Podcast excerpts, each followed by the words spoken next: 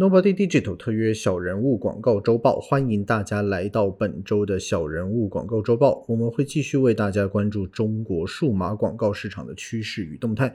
那进入了二零二零的年尾呢，那大家非常关注的就是中国的这个互联网的大佬们今年的广告收入的状况到底是如何的？那我们首先可以先来看一看今年的这个疫情带来的一个结果呢，就是大家在网上似乎是。是消费比之前是越来越多了。那随着大家在网上的消费增加，是不是代表互联网大佬们的这个收益呢，也比往年有一个大幅度的提升呢？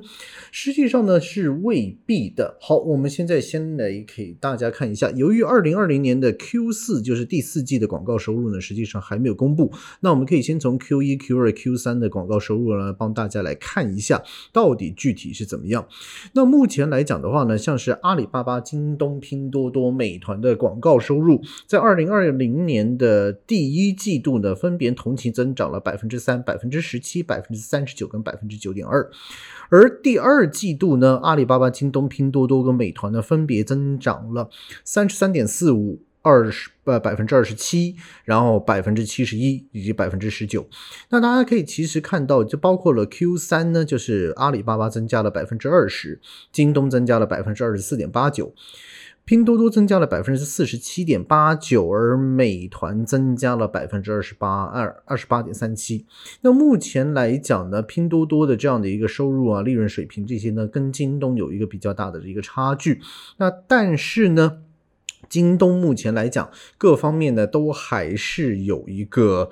啊，不同程度的一个增长，而这个增长点呢，其实也还算是可观。那当然了，拼多多的一个广告的一个环比增长的，那是不是大家就在这上面呢是得到更多的钱呢？这未必。但是呢，拼多多呢已经进入到一个万物皆可拼的状态，这倒是真的。也就是说，据说呢，已经有人在上面拼这个劳斯莱斯的幻影系列了啊，已经拼 iPhone 的这些已经不算是什么一个大新闻。那目前来讲，其实大家可以看到阿里巴巴的这样的一。一个广告收益呢，实际上还是持续在增加，那但是也有蛮大的一个程度的一个放缓的一个呃状态。为什么会放缓呢？因为实际上大家已经大部分的人都在阿里巴巴上面都已经有开店了，而每年的一些双十一呢，跟每年的这样的一个投放呢，实际上并没有一个太大的分别。因为阿里巴巴实际上已经碰到了就是我们所谓的流量的一个顶端了。那作为顶端的话呢，它继续维持差不多的收益已经算是不错，就是它没有下降。或者被其他抢走太多，已经算是不错了。那大家持续性在阿里巴巴里面投入更加多的资金呢？这个部分呢未必是可行的。而我们发现了电商呃行业的第二梯队，像是唯品会啊、蘑菇街啊，然后这些地方的一些广告呢，实际上是有下降的趋势。那目前来讲，我们可以看到的就是电商类的广告呢，在这个广告的市场份额里面呢，是持续性的，就是维持大概在百分之四。十左右，而资讯平台的一些广告呢，大约维持在这个百分之十四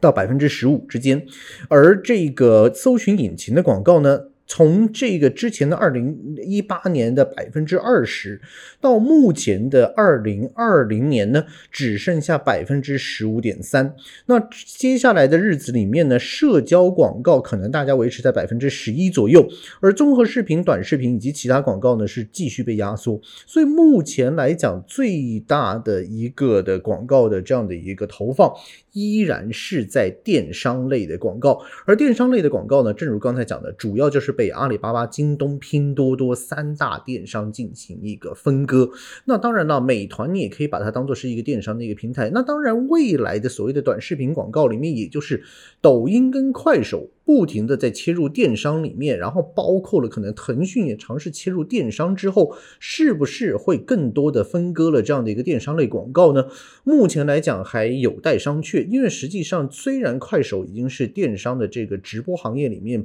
啊其中一个龙头，那但是呢，就算抖音进行了闭环，抖音的流量并没有完全的反映在抖音小店里面，那这个抖音小店的一个增长，暂时来讲还没有办法匹及。快手，甚至于这个头部的这样像这样的一个淘宝、京东、拼多多，那目前来讲呢，还没有到达这样的一个沉积点。那下面的话，你像腾讯，目前来讲的话，它虽然已经打开了所有的短视频的一些缺口，也用了视频号，呃，尝试打破了这个短视频已经直播的缺口。但是目前是不是能够变成的腾讯系的电商呢？呃，这个部分呢，我相信在产品或者是各大平台上面来讲呢，腾讯还是有所欠缺的。那所以腾讯更多的可能会被视为是一个引流的一个工具。那虽然是这样讲的话呢，但是我们稍微也可以看一看。就是腾讯的广告收入呢，实际上是有逆势上涨的一个趋势。二零二零年的的第三季度呢，腾讯广告的这样的一个总体的实现收入呢，大概是两百一十三点五一亿元，同比增长了百分之十六。而这样的一个收益呢，实际上呢是比过去呢是增加了非常多的。那当然呢，这个部分来讲的话，除了朋友圈的一些这样的一个广告之余呢，广告更来自于腾讯的视频格式广告。那视频格格式广告呢，实际上也跟它的这样的疯狂推出视频号呢有一定程度的关系。那当然了，这样的一个周边效应肯定也带来，也包括像是一个腾讯的视频，甚至于像是微视这样的，都可能增加了一个小部分的这样的一个增长。那视频广告平台呢？那到底他们这样的一个呃视频广告的这样的一个平台，主要目前来讲，可能还是在快手，也包括了字节跳动。那目前来讲呢，快手的。在线营销收入呢？去就是今年的一一月到六月，大概是七十二亿元。那目前来讲，字节跳动的广告营收呢，可能就非常多。但是字节跳动的广告营收呢，并不是只来自于抖音，因为它毕竟它还有之前的火山小视频，它还有西瓜视频，然后以及呢就是这个头条。那目前来讲，它是把几个区块尝试打通，剩下一个单一的，就是一个抖音为主要体系的。那但是目前是不是就是哦，我可以靠这样的一个广告营收去打入整个市场呢？大家还是要看那。目前呢，你可以看到，就是如果说是品牌的一个效果分布的话，那更多的朋友目前还是尝试在新闻资讯、短视频跟在线视频上面呢去做不同种类的尝试，而新闻资讯跟短视频是更多的。那新闻资讯你可以把它当做就是一个讯息流相关的一个广告。那目前来讲，最大的担心点应该是说，搜寻广告的方面呢，之前的这样的一个主要的。市场领头羊百度呢，实际上的这样的一个市场是不停的被蚕食。我们之前也曾经介绍过，就是搜寻引擎、社交平台、电商平台呢，彼此之间呢开始互相蚕食对方的一个市场。而且尤其呢是字节跳动，你比如说字节跳动在今年二月份的时候呢，推出了这个头条搜索之后呢，推出了头条百科，而十一月呢，字节跳动更宣布了全量上线搜寻广告，覆盖了今日头条、抖音、西瓜视频的产品线。那么目前来讲，一天的这个搜寻量呢，在头条里面呢，是大概是有两亿的 page view。而抖音呢，则有四点五亿，那比八月份呢，实际上已经增加了超过五千万。平台内的搜寻量跟微信内的搜寻量呢，其实已经持平了。那目前，如果我们要期望，呃，字节跳动的这个旗下能够涵盖未来像网页的部分呢，我觉得这个就是有点奢侈的一个想法，因为实际上。字节目前更偏向于是在自己的产品资料库里面去提供一个完整的一个搜寻体系给大家，那同时也是鼓励大家，可能就是我要在头条号，我可能要在这个。呃，抖音甚至于是西瓜视频里面呢，去占一席之地。那当然呢，如腾讯系也尝试去做这样的一个动作。九月份呢，腾讯跟搜狗呢就达成了最终的一个协议，用三十五亿的美元呢把搜狗呢彻底的买掉了。那搜狗呢，目前是腾讯间接的全资子公司。那呃，微信呢，目前可以通过搜狗里面的这样的一个微信搜索呢，去搜寻以往的大家。都看不到的这样的一个公众号的文章，因为以前的文呃公众号的文章，你一是通过微信内部的搜一搜，要不然你就通过一些第三方的工具。那目前真正在公开平台上面提供的呢，就是在搜狗上面。那所以这个搜寻广告呢，对于腾讯来讲也是非常重要的一环。那至于大家未来可不可以，就是哎，我在某一个。渠道里面去进行投放，我就能够去获得一个超大的一个流量红利的。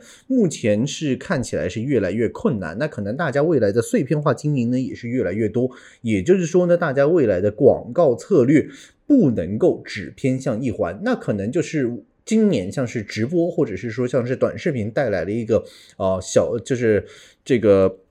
刀仔巨大树啊，这个非常小的成本的一个投入，可能有一个巨大的回报。但是明年来讲呢，是不是还可以有同样的一个状况出现呢？这就未必了。那大家都希望抢更加多的红利嘛。那所以这个呢是第一点，我们这个呃年底呢可以跟大家去尝试去观，就是去观摩或者是去了解的一个部分。那第二点呢，就是香港在目前的这样的一个招商地位，或者是各方面的这样的一个奢侈品地位上面来讲呢，是实际上是受到海南的一个严重冲击。那我们可以稍微了解一下呢，由于疫情的关系呢，非常多的一个大陆的游客实际上是没有办法出境，也没有办法就是去其他地方进行这个购买啊消费，所以以往会去欧洲。啊，或者像是这个美国，甚至于像是日韩，甚至直接来香港进行消费的朋友呢，今年全部都在国内消费。那在国内消费里面呢，二零二零年新崛起的这样的一个奢侈品的购物天堂呢，就是海南岛。那海南岛里面目前有四家的离岛的免税店。那目前一年来讲呢，它的这样的一个销售额呢，已经超过了两百五十亿元。那这样的一个状况是新政府新政政之下，今年大家的免税额的购物额度。从三万元提高到十万元，那。大家可能可能买的这样的一个东西呢，就越来越多了。那当然了，就是目前你可能就是说它还不是一个完全放宽的一个策略。为什么呢？因为在就算在今年七月之后呢，单件产品八千块钱的免税限定额呢是被呃这个取消掉了。也就是说，大家呢实际上并没有说是哦单一产品的这样的一个单价就去到多高。你目前来讲，你只要是你单次消费里面每年你单次消费里面你在十万元里面，你基本上都是属于这样的一个啊免税的。那当然了，对于一些非常有钱的朋友来讲，这个这个这个部分呢不是非常吸引。但是对于一些就是中高端人群来讲，哎，他的这样的一个免税额，他一年可以消化十万元。其实对于尤其今年疫情受到的经济影响来讲，有很多朋友可能已经够了。我可能买一只表也就大概就差不多是十万元，那多出来的一个部分，可能那我就给一点点税嘛。那所以这个目前来讲呢，二零二零年全球奢侈品市场萎缩了百分之二十三，而中中国内地的市场呢，却几乎翻了一倍。二零二零年呢，中国内地奢侈品市场呢，有望实现全年百分之四十八的增长。而第三季度呢，中缅集团的母公司中国中缅的规模的净利润增速呢，更达到了百分之一百四十一点九。那这个部分我们可以看到，中缅集团已经成为全球销售额最大的免税零售商。而你只要大家只要继续不能飞，或者是说你香港一天还没有办法就是归零，呃，没有办法正式通关的话。海南岛的免税额跟奢侈品额是会被越养越大的，而再加上了你可能未来你可以看到的，像是啊今年的像是这个天猫的一些这个小黑盒，然后这个京东各方面都推出一些奢侈品相关的一些合作呢，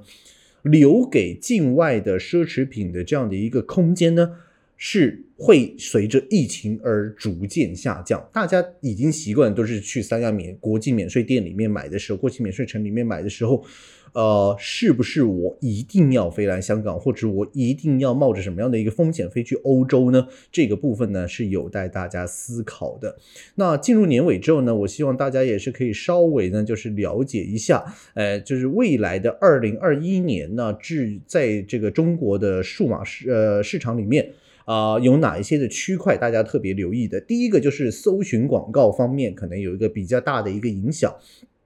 过往的这样的一个百度一家独大的搜寻市场里面，可能未必在二零二一年呢会有一个。呃，像以前这样的一个风光的一个局面，因为毕竟当大家都可以在做不同平台的搜寻的时候，我可能需要产品的搜寻，我可能直接在天猫、淘宝、京东；那我可能如果需要这个短视频、新闻的搜寻，我直接用字节跳动的这样的一个搜寻系统。那如果我希望看微信相关的内容的话，我可能跑去了搜狗跟微信里面内部。那剩下给这个百度的空间还有什么呢？那百家号或者是说自建站，是不是能够满足？足其他朋友的这样的一个需要呢？或者是大家基本上我如果需要看某一个公司的这个官方网站，我根本就是看他的微信，或者是看他的抖音号，甚至于看他的就是啊这个电商的旗舰店，而我根本就跳过他的基本网站呢？这个部分大家是需要留意的。对于国外来讲，大家不想被亚马逊一家操控，可能需要自建站的比例会比以往高。那但是在国内来讲，可能这样的一个平台会更加的分散，而多过于单一网站的自建站的这样的一个渠道。这个部分是大家在二零二一年里面需要留意的。而第二个需要留意的部分呢，就是直播市场。直播市场经过二零二零年的一个重新洗牌之后，也包括了就是辛巴目前越爆越多的一些假货事件，呃，甚至于就是比如说像是李佳琦跟维亚的选品之前也都可能出出现一些不同的问题。那在勒令规改的过程之中，是不是像这个流量红利还能像今年这么大呢？这个是大家需要在二零二一年里面有待观察的部分。而短视频同质化越来越严重。是否会往中视频，比如说就像是这个，可能像是腾讯的视频号以及 B 站会诶慢慢去取得一个新的切入点，甚至当知乎跟这个字节跳动旗下的西瓜视频都开始切入到中视频里面的时候，哎，中视频的这样的一个发展的一个趋势，是不是有可能会向 YouTube 的方式进行发展呢？而通过平台的一个分成。不再是只依靠广告收入，这个部分呢，也是大家未来可以进行进一步研究的部分。那希望呢，大家在二零二零年里面的这样的一个不愉快的各方面的一个经验呢，在二零二一年里面呢，因为大家选对了跑道呢，也可以重新来获得一个新的一个利润增长。那在这里先预祝各位啊，二零二一年新年快乐！我们明年再见。如果对大家呃对我们的节目有任何的一个问题，可以通过三个 W 点 Nobody Digital 点 Co，或者是说我们的电邮 info at Nobody Digital 点 Co 联系我们。明年再见，大家拜拜。